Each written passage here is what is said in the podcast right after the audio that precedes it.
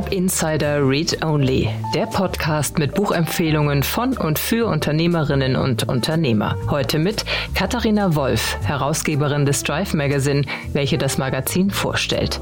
Und hier ist ihre Gastgeberin Annalena Kümpel.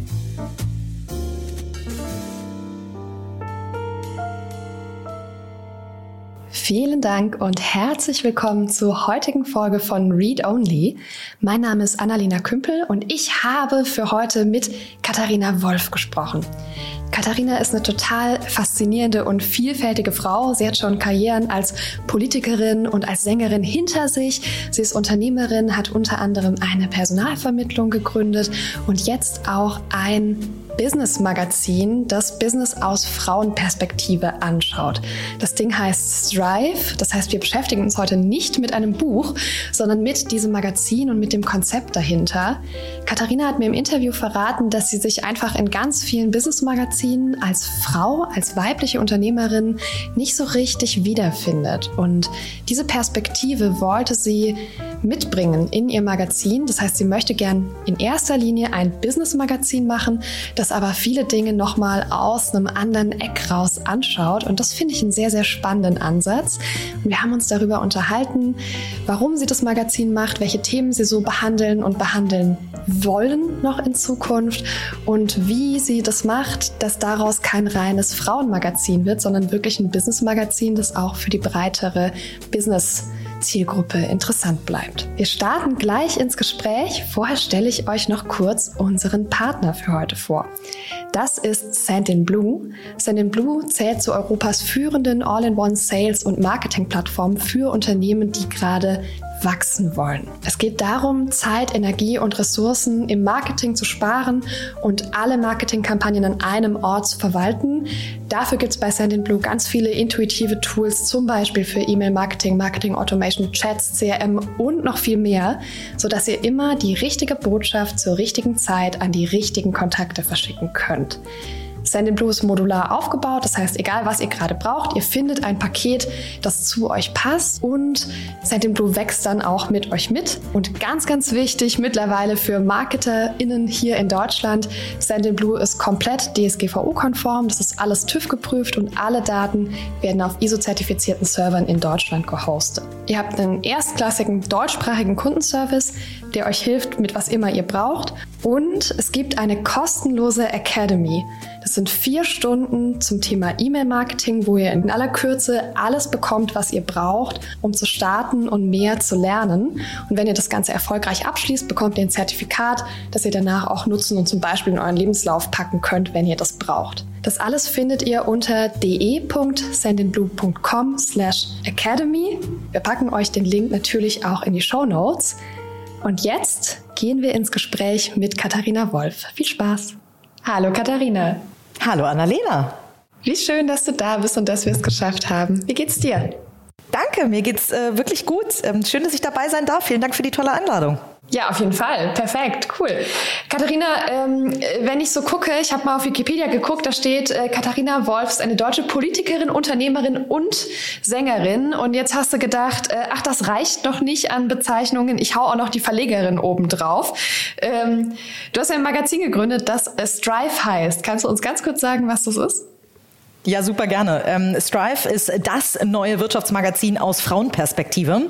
Ähm, ist tatsächlich aus einem etwas eigenen Need heraus entstanden. Ich äh, lese sehr gerne Wirtschaftsmagazine, stelle aber immer wieder ab so der Hälfte des Blattes ähm, spätestens fest, dass es eigentlich nicht für mich geschrieben ist oder nicht für uns äh, Zielgruppe Frau, weil die Werbewelten zu männlich sind, die Texte häufig zu männlich, viel zu wenig Role Models ähm, abgebildet werden, die Frauen sind und an denen ich mich orientieren kann. Deswegen habe ich einfach da ähm, stark nochmal recherchiert, warum es das nicht gibt und ähm, tatsächlich auch, äh, ob irgendwas in Planung ist bei den, bei den anderen Verlagen und tatsächlich ist es das aktuell nicht und deswegen, ähm, ich fand, dass diese Marktlücke unbedingt jemand schließen muss und ähm, bevor es niemand tut, äh, dachte ich, äh, mache ich das mal mit meinem Team hier. Yes, und das Ding heißt Strive und ist seit Januar, glaube ich, dieses Jahr schon draußen. Ne? Ihr seid jetzt in der zweiten Ausgabe. Genau, die zweite Ausgabe ist ähm, gerade Ende März rausgekommen und äh, wir sitzen jetzt natürlich schon fleißig wieder kurz vorm Redaktionsschluss von Ausgabe 3. Ist erstaunlich, wie schnell zwei Monate immer vergehen, aber ja, im Januar das erste Mal und ab jetzt alle zwei Monate. Und jetzt hast du kurz vorm Redaktionsschluss noch Zeit für ein Podcast-Interview, das ist ja krass. Nee, die Hauptarbeit hat jetzt meine Chefredakteurin und meine Art Director. Äh, von daher, die beiden Ladies äh, sitzen äh, 24-7 gefühlt zusammen und ähm, äh, brainstormen, wie denn der Artikel, den unsere tollen Autorinnen schreiben. Ähm, wir haben tatsächlich witzigerweise nur Autorinnen bisher, äh, nur weibliche Autorinnen, ähm, äh, wie wir die tollen Texte auch grafisch zum Leben erwecken. Deswegen, ähm, der Hauptjob liegt jetzt bei denen. Warum hast du dich für ein Printmagazin entschieden? Ähm, tatsächlich, weil ich mit sehr vielen Experten am Anfang gesprochen habe, weil ich mir die Frage natürlich auch gestellt habe. Ich bin absoluter Digital Native. Ich habe ähm, eine Personalberatung vor elf Jahren gegründet, die ähm, sich auf den Digitalmarkt spezialisiert hat sogar. Das heißt, in erster Linie denke ich erstmal immer digital. Ähm, warum haben wir trotzdem als Herzstück unseres Verlages ein Printmagazin?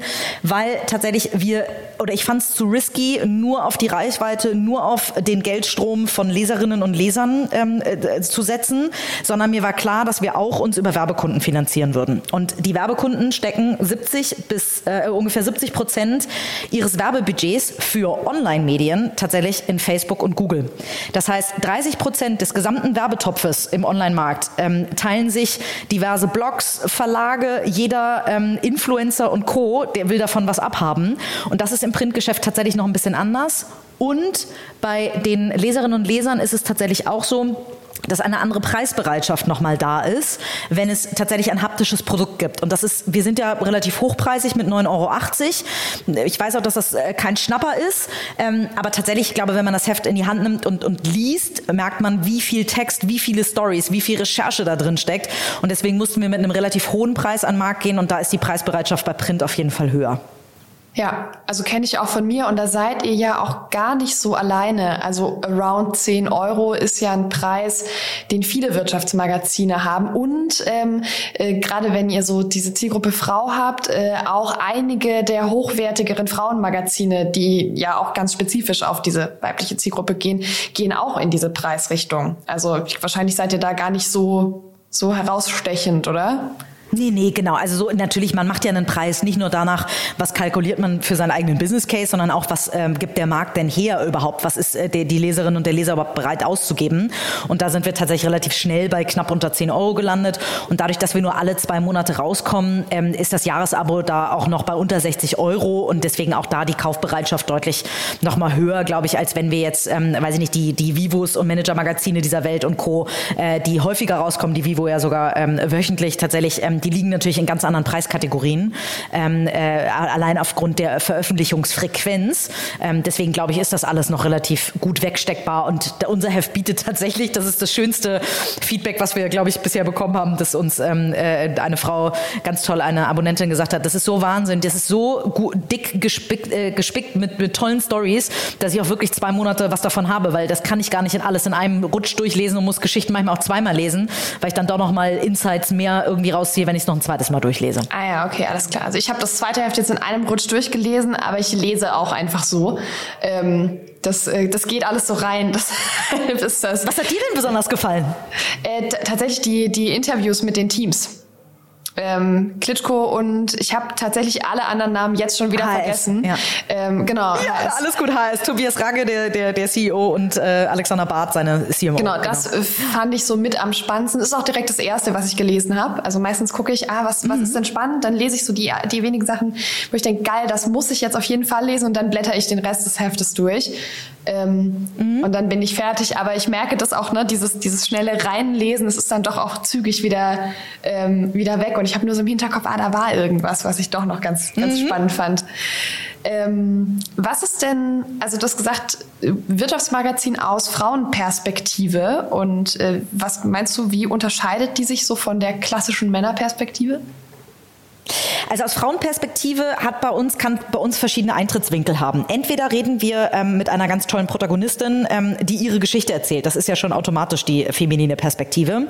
Wir haben sehr viele Autorinnen, die für uns schreiben, die mit Sicherheit auch nochmal anders Fragen stellen, die bestimmt auch nochmal ähm, aus einem femininen Blickwinkel vielleicht auch Texte oder Antworten interpretieren und auch dazu angehalten sind durchaus ähm, auf diesen femininen Faktor. Also gerade auch ähm, vielleicht, wenn wir, wir machen viele makroökonomische Themen, das heißt also eher so Branchenthemen, Themen, da auch immer diesen Female-Aspekt immer mal wieder reinfließen zu lassen. Ähm, und es kann eben auch sein, dass wir ein Thema mal besonders ein feminines Thema setzen. Also wir hatten zum Beispiel in Heft 1 wollten wir eigentlich ein sehr wirtschaftsnahes Thema rund um das Thema Kinderwunsch machen, nämlich Kinderwunschkliniken. Haben aber auch ganz ehrlich gesagt, wir sind dabei auf eine Zielgruppe gestoßen, die es so unendlich schwer hat, ähm, ein Kind selbstbestimmt zu bekommen, nämlich alleinerziehende oder alleinstehende Frauen und lesbische Frauen, weil die eben keinen Samenspender haben. So, und ähm, so ist eine Geschichte entstanden, die sich schon sehr stark auf das ähm, Thema, wie kriegt Frau ein Kind äh, und vor allem eine alleinstehende Frau ein Kind ähm, äh, spezialisiert. Ähm, das ist aber erst so entstanden. Und das kann natürlich auch mal sein, dass ein Thema aus allen Blickwinkeln, sage ich mal, eine feminine Perspektive hat. Und dann ist es schon eher wahrscheinlich ein Female-Thema. Ja, okay. Und wenn du sagst, wir haben viele Autorinnen, die wahrscheinlich auch nochmal anders fragen, ähm, kannst du den Unterschied irgendwie greifbar machen oder ist es einfach so ein Gefühl, dass da bei Frauen ein anderes Ergebnis rauskommt, als wenn Männer fragen und schreiben? Naja, also es ist schon so, gerade bei den Servicestücken, die wir haben, sowohl was Karriereentwicklung angeht oder ähm, im nächsten Heft, in Heft 4, werden wir ein The äh, Thema rund um das Thema Erben haben. Ähm, wir werden, ähm, äh, wir haben verschiedene auch zum Schlafen und und und. Und ich glaube, also Schlaf ist, glaube ich, bei, bei Eltern schon mal anders als, als bei, einem, äh, bei einer alleinstehenden Frau oder einem alleinstehenden Mann. Und genauso ist es auch bei der Karriereplanung. Ähm, Frauen haben leider manchmal, also haben leider öfter mal das Thema, um Gehalt zu verhandeln und und und. Da kennen wir natürlich die Blick Blickwinkel, sage ich mal, mit denen Frauen auf, einen Termin, auf, auf zum Beispiel das Thema Karriere oder einen Ehevertrag hatten wir auch das Thema. Da guckt eine Frau mit Sicherheit nochmal anders drauf als, als ein Mann aus einer anderen Perspektive. Und so kann das manchmal ein ganz, was ganz Kleines sein oder auch, dass ich als Frau, als, als Autorin vielleicht le leichter mal darüber stolper, wenn ein ähm, Mann oder auch eine Frau sagt, ähm, naja, in der Branche wird das so und so gehandhabt. Da bohren unsere Autorinnen manchmal ein bisschen tiefer, was das dann auch irgendwie für die weibliche Belegschaft zum Beispiel bedeutet. Mhm. Okay, alles klar. Und habt ihr da so ein bisschen schon Ergebnisse? Also was, keine Ahnung, was ist für Frauen so viel anders im Moment noch? Naja, was heißt anders? Also ich glaube, ähm, wir wollen sehr bewusst diese Themen Gender Pay Gap, Frauenquote, ähm, die streifen wir immer wieder. Das wird gar nicht anders gehen, auch Vereinbarkeit von Familie und Beruf. Wir versuchen dann aber immer eine sehr neue Dreh reinzubringen. Also in Heft 2, hast du ja selber gelesen, ähm, haben wir hinten ja dieses äh, Stück Damenwahl, was wir so schön Damenwahl genannt haben, wo es darum geht, dass eigentlich der, eine der wichtigsten Karriereentscheidungen auch ist, ähm, gehe ich mit einem Mann gemeinsam durchs Leben und mit ja, mit was für einem Typus Mann. Und ähm, das ist schon was, was, was ja auch irgendwie einen Wirtschaftsbezug dann wiederum hat.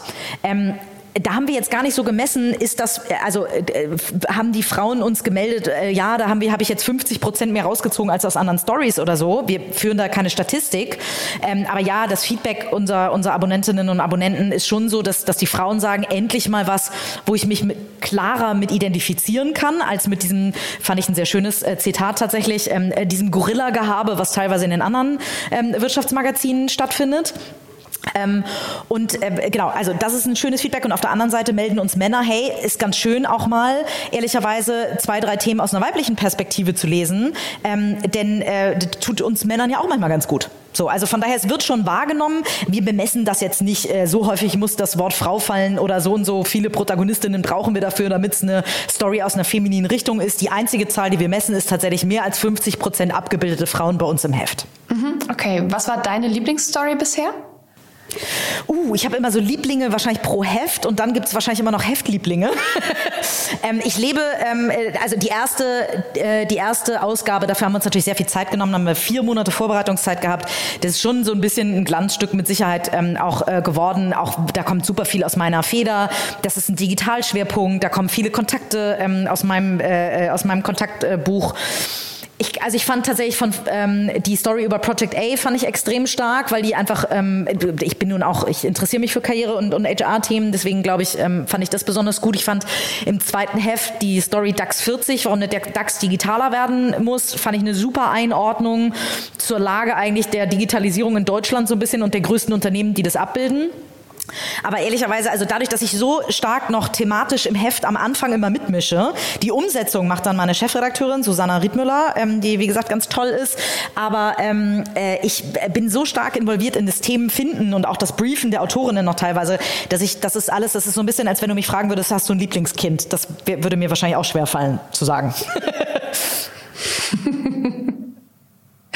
Okay, und gibt es Themen, die dir vielleicht auch für die Zukunft besonders am Herzen liegen? Womit möchtest du dich gerne noch beschäftigen? Wir haben natürlich noch total viele Themen auf der Agenda, die wir ähm, machen wollen. Für dieses Jahr haben wir es tatsächlich schon mal durchgeplant. Ausgabe 3, die rauskommt im Mai, wird so das Thema ähm, äh, Vorstand und Aufsichtsratspositionen in einer femininen Perspektive quasi haben, denn äh, viele argumentieren ja immer bei der Frauenquote, wenn sie dagegen sind. Ähm, und ich bin auch kein riesiger Befürworter oder Befürworterin dieses Instruments, aber dieses Argument, es gibt nicht genügend ähm, Frauen da draußen, mit denen man die Posten besetzen kann, das ist einfach totaler Schwachsinn. Deswegen machen wir ein großes Listing ähm, an Frauen, die ähm, in Aufsichtsräten oder in Vorständen sitzen könnten, aber noch nicht sitzen, aber eben ready dafür wären, die neue Generation quasi der Vorständinnen. Ähm, dann werden wir einmal das Thema so ewiges Leben, wer forscht da dran, was macht es mit den Industrien, ähm, mit der Beauty-Industrie zum Beispiel, wenn wir auf einmal alle 120 werden oder sogar ewig leben oder unser Hirn irgendwann uploaden. Was gibt es dann noch eine Beauty-Industrie? Ähm, und äh, dann werden wir das Thema Female in Finance äh, machen, also die Finanzindustrie, die ja noch sehr, sehr stark männerdominiert ist, werden wir uns nochmal genauer unter die Lupe nehmen. Und das Thema Social Entrepreneurship wird uns äh, auch noch dieses Jahr ganz stark beschäftigen. Ähm, wird, der aus, äh, wird der Schwerpunkt der letzten Ausgabe im November sein, wo wir ähm, eben so dieses, ähm, diese, diese, ja, diese Balance zwischen wie kapitalistisch muss ich sein als Unternehmen, um etwas Gutes tun zu können und wie viel Portion Purpose und Selbstaufgabe in Anführungszeichen muss ich dabei haben, um mich wirklich Social Startup nennen zu können. Ja, okay. Also ich höre raus, es sind trotzdem sehr, sehr stark Business-Themen und die Frauenperspektive ist tatsächlich ähm, eine Eigenschaft, die so im Hintergrund ist. Und es ist nicht das Business-Magazin über Frauen, sondern ihr versucht einfach da den, den Fokus ein bisschen stärker zu legen, ohne dass ihr konkret sagt, ähm, Mädels, hier geht's um äh, ein bisschen Business, aber ansonsten auch Lippenstift und das richtige Business-Outfit, sondern Business, Business, Business und nee, genau. die Frau dazu.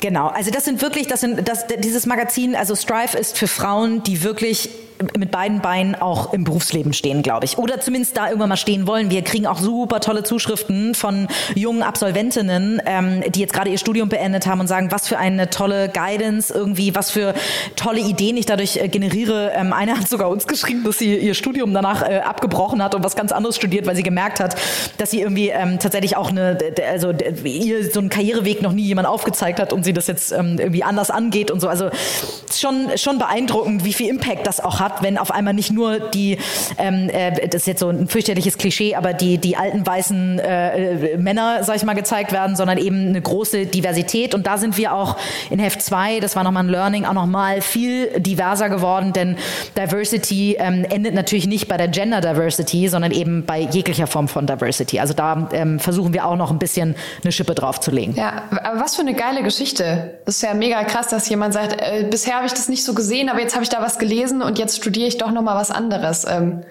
mega cool. Ja, sie sagte, wir haben ihr Mut gemacht, ne? Und ich glaube, das ist so toll. Ich habe eine ähm, tolle Mutter, die ähm, ihr Leben lang gearbeitet hat, ähm, ist Ärztin, die hat ähm, einen Monat bevor sie mich bekommen hat, ähm, ihre Praxis eröffnet und so, also wirklich kind of crazy und war mein Leben lang immer ein tolles, Vor ein wirklich tolles Vorbild für mich ähm, und hat mir ganz viel Mut gegeben, Dinge auszuprobieren. Und ähm, ich würde jeder jeder Tochter da draußen wünschen, eine solche Mutter als Vorbild zu haben. Und für die, die es vielleicht nicht haben, kann vielleicht Strive ein paar tolle Frauen da draußen zeigen, die für ihre eigenen Töchter tolle Vorbilder Vorbilder sind. Und genau das scheint passiert zu sein, nämlich dass da eine, eine junge Frau einfach den Mut gefasst hat, ähm, ihrer Überzeugung zu folgen und nicht etwas zu machen, was so das sichere, der sichere Hafen oder das sichere Pferd wäre. Ja, vielleicht reden wir mal noch über ein anderes Vorbild, nämlich über dich. Du bist ja auch jemand, der unglaublich viel macht und von dem man sich, glaube ich, sehr, sehr viel abschauen kann.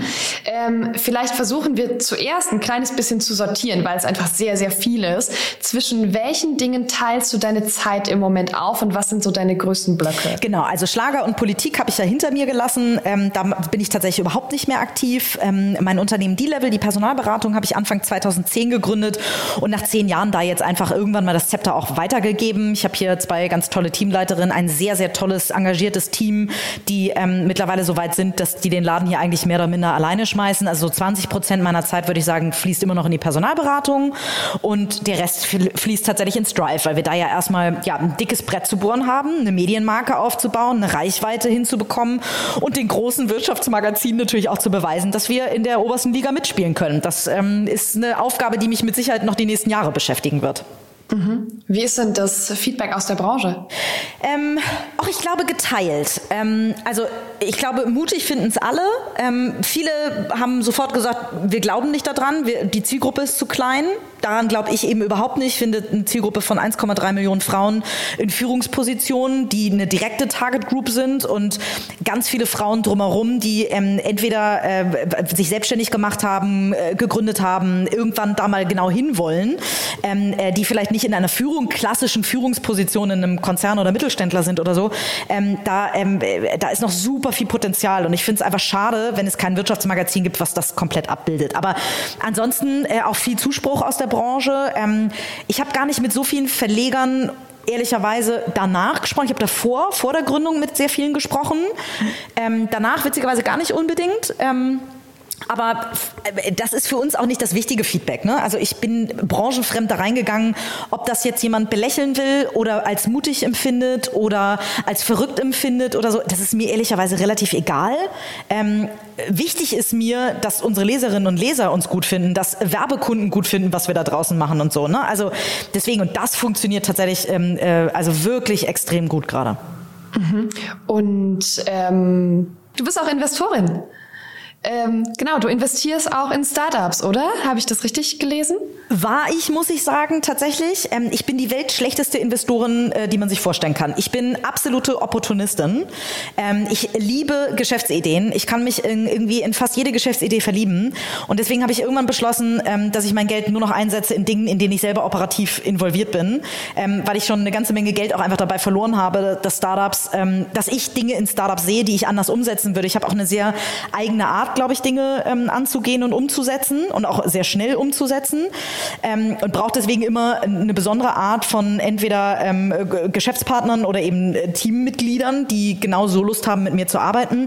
Und das habe ich selten bei den Startups irgendwie gesehen oder, oder umgesetzt bekommen. Deswegen investiere ich mittlerweile das Geld in etwas, wo ich ähm, selber entweder als Business Angel, aber dann sehr, sehr stark operativ involviert bin, ist aber nur noch sehr selten. Und jetzt eben seit, seit Strive, also in den nächsten zwei, drei Jahren, glaube ich, kann ich schon mal ein Investment ausschließen, weil alles, was äh, an Geld investiert werden könnte, wird wahrscheinlich erstmal in die Expansion von Strive fließen. Also da habe ich natürlich selber auch, ich habe ähm, sechs tolle Investoren, also sechs tolle Business Angel mit an Bord. Ähm, das Who is Who der deutschen Digitalköpfe so ungefähr, was ein ganz toller Rückenwind war für ein Printmagazin.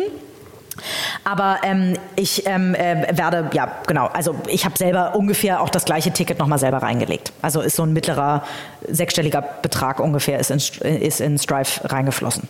Okay, alles klar. Und wie reagieren denn die Anzeigenkunden bisher? Extrem gut äh, und sehr wohlwollend, was ich, äh, ich bin sehr dankbar, weil natürlich auch gerade fürs Heft 1 zum Beispiel ein großer Vertrauensvorschuss einfach nötig war. Ähm, da sind jetzt auch einfach natürlich viele, viele Firmen dabei, wo ich vorher schon Kontakte hatte, ähm, weil die wissen, wie ich arbeite, die wissen, wenn ich denen was zusage, halte ich das. Das ist jetzt einfach, das ist mein Glück, dass ich aus dem B2B-Bereich ja komme. Ähm, das, äh, und da natürlich auch nicht nur ein Netzwerk mitbringe, sondern auch eine, wie man so schön sagt, Trustworthiness, äh, eine, eine Vertrauenswürdigkeit tatsächlich mitbringe.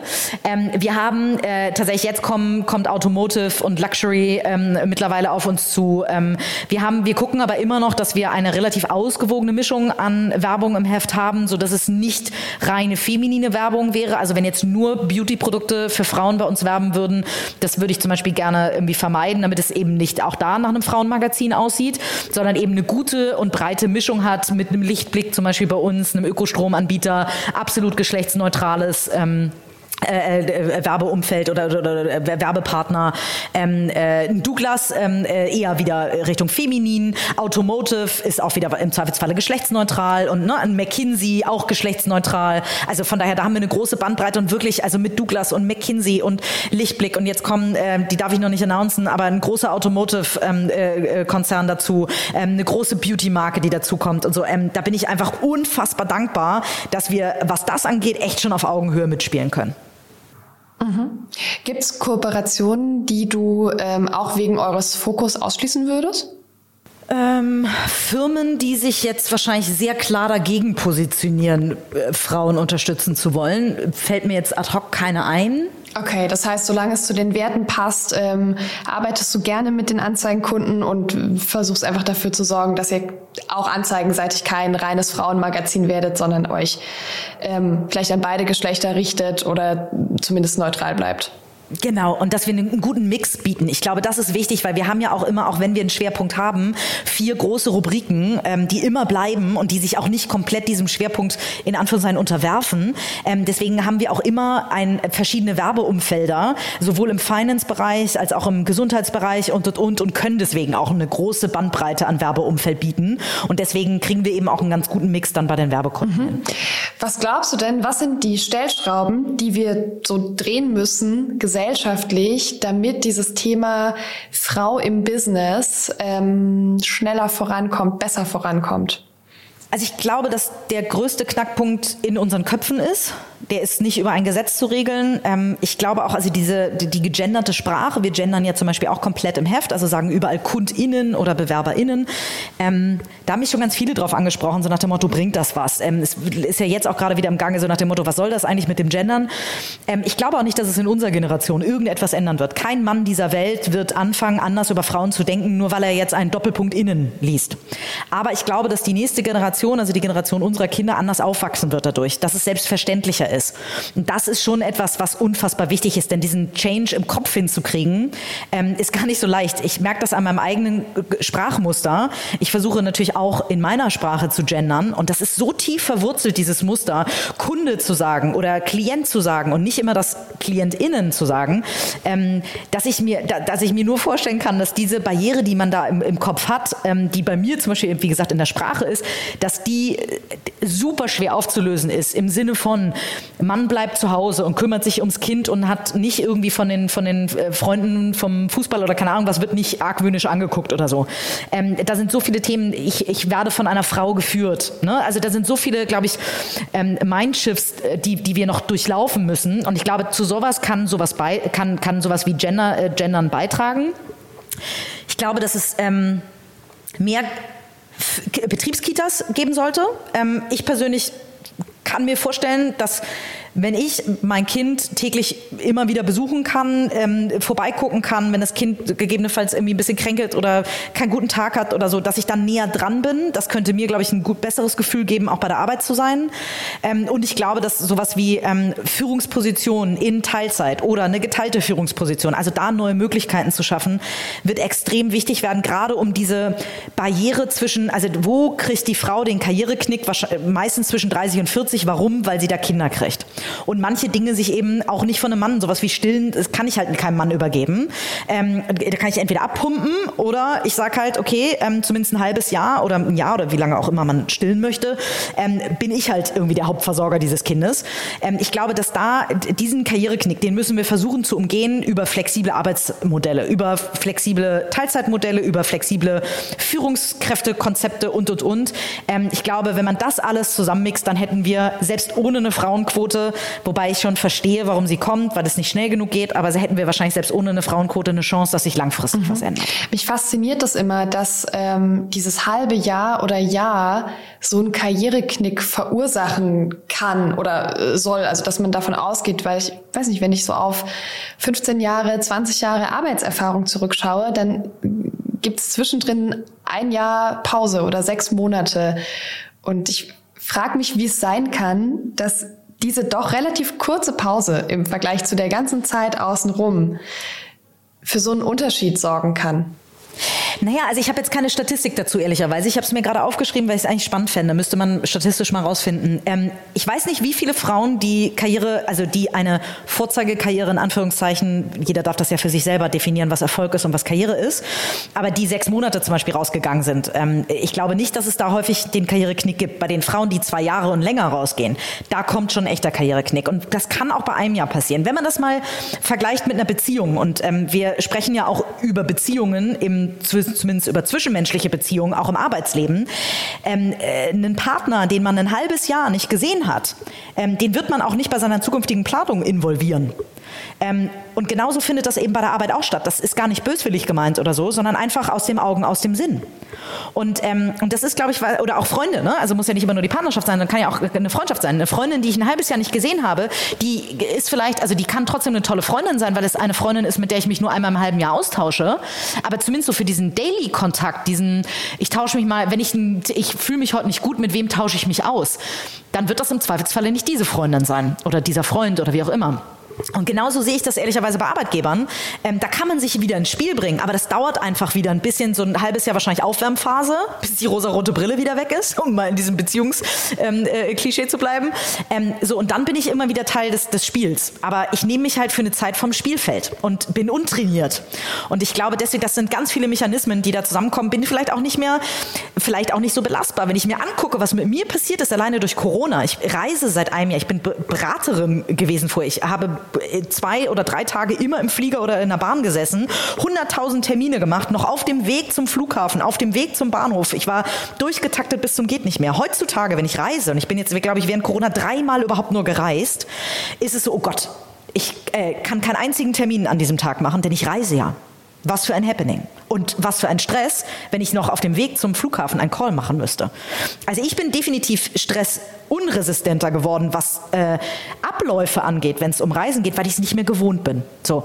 Und ich kann mir vorstellen, dass ganz viele Dinge, ich möchte damit nicht sagen, dass Frauen nicht mehr belastbar sind, wenn sie Kinder haben. Also das Gegenteil ist der Fall. Sie sind, also ich habe die Erfahrung gemacht, dass sie eher belastbarer sind und dass sie ähm, vor allen Dingen effizienter und pragmatischer arbeiten. Ähm, aber Arbeitsläufe können sich in der Zeit äh, ändern und, und, und. Man braucht eine Anlaufphase, um wieder reinzukommen. Ich glaube, das ist das, wo ein Karriereknick einfach entstehen kann. Passiert auch, weiß Gott, nicht immer. Ja, ja, okay, alles klar, den Teil verstehe ich. Ähm, wir sprechen jetzt schon länger als eine halbe Stunde, finde ich auch schon wieder faszinierend. Ich, jedes Mal, das geht so schnell rum mit diesen AutorInnen hier, mit denen ich spreche. Und ich kann mit ganz vielen Sachen total gut relaten, die du erzählt hast. Aber was ähm, Hast du vielleicht so ein, so ein Abschlussplädoyer, ein, zwei Tipps aus deiner Erfahrung für unsere Zielgruppe? Das sind ja äh, GründerInnen, ja, sowohl Männer, wahrscheinlich mehr Männer als Frauen, wenn wir so der Statistik äh, glauben dürfen und davon ausgehen, dass die sich so ein bisschen auf die äh, Startup Insider und Read-Only-HörerInnen überträgt. Vielleicht kannst du da noch ein bisschen was mitgeben für deine Perspektive in die Gründerszene. Also was mir, glaube ich, mein Leben lang immer geholfen hat, ist eine gewisse Angstfreiheit würde ich das mal nennen. Ähm, ich habe also ganz bei ganz vielen Dingen jetzt gerade bei der Verlagsgründung und ich habe eben mit vielen Experten aus dem Verlagswesen gesprochen. Da fiel ganz häufig der Satz, aber das macht man so nicht.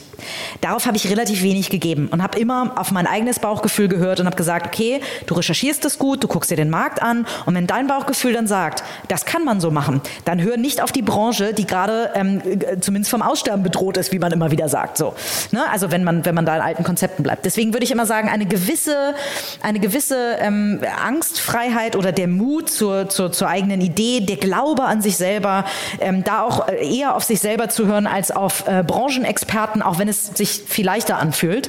Ähm, ich glaube, das ist etwas, gerade wenn man gründen will und eine Branche damit ja verändern will, disruptieren will. In den seltensten Fällen tritt man ja an, um einfach nur Unternehmen XY in Grün zu gründen, sondern man möchte ja im Zweifelsfall was verändern. Und dafür finde ich es extrem wichtig, dass man immer überlegt, diese Branche müsste nicht disruptiert werden, wenn die anderen alles richtig machen würden. Und wenn sie eben nicht alles richtig machen, dann muss ich vielleicht auch meinem eigenen äh, Instinkt vertrauen und neue Wege gehen, neue Dinge ausprobieren und nicht auf die Branchenexperten hören. Cool. Vielen, vielen Dank für deine Zeit und für den Einblick in Strive und in deine Arbeit, Katharina. Sehr, sehr gerne. Vielen Dank. Hat sehr viel Spaß gemacht.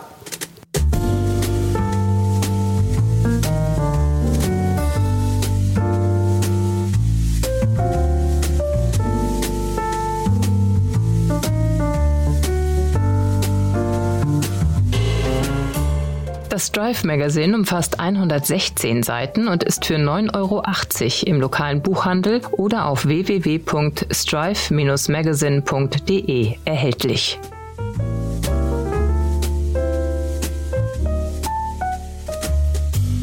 Das war das Gespräch mit Katharina Wolf. Ich hoffe, ihr konntet was für euch mitnehmen und vielleicht hat die eine der andere jetzt auch Lust, sich Strive mal anzuschauen. Ich habe die ersten beiden Ausgaben zu Hause und gelesen. Ich kann es auf jeden Fall empfehlen. Und es sind auch ganz viele Artikel schon online, sodass ihr da die Möglichkeit habt, das mal anzulesen. Nächste Woche sprechen wir hier mit Matthias Hilpert. Matthias ist Investor und hat The Fast Forward Book geschrieben. Ist ganz frisch rausgekommen und es geht um B2B Sales. Für das Buch hat er mit 30 Gründerinnen und Gründern gesprochen, die sehr erfolgreiche B2B-Vertriebssysteme in ihren Startups aufgebaut haben. Und diese Learnings hat er zusammengefasst mit dem, was er aus seiner Erfahrung als Investor kennt und daraus dieses Buch gemacht. Er hat im Interview auch einiges an Insights weitergegeben. Es lohnt sich also auf jeden Fall da reinzuhören. Und dann bleibt mir nur noch euch einen wunderschönen Sonntag und eine wunderschöne Woche zu wünschen. Wir hören uns nächsten Sonntag wieder zu Read Only mit Matthias Hilpert. Macht's gut. Das war die 24. Folge von Startup Insider Read Only, dem Podcast mit Buchempfehlungen von und für Unternehmerinnen und Unternehmer. Nächste Woche zu Gast Matthias Hilpert, CEO von MH2 Capital, welcher das Buch Fast Forward Accelerating B2B Sales for Startups vorstellt. Alle weiteren Informationen zu diesem und allen weiteren Podcasts von Startup Insider erhält man auf www.startupinsider.de.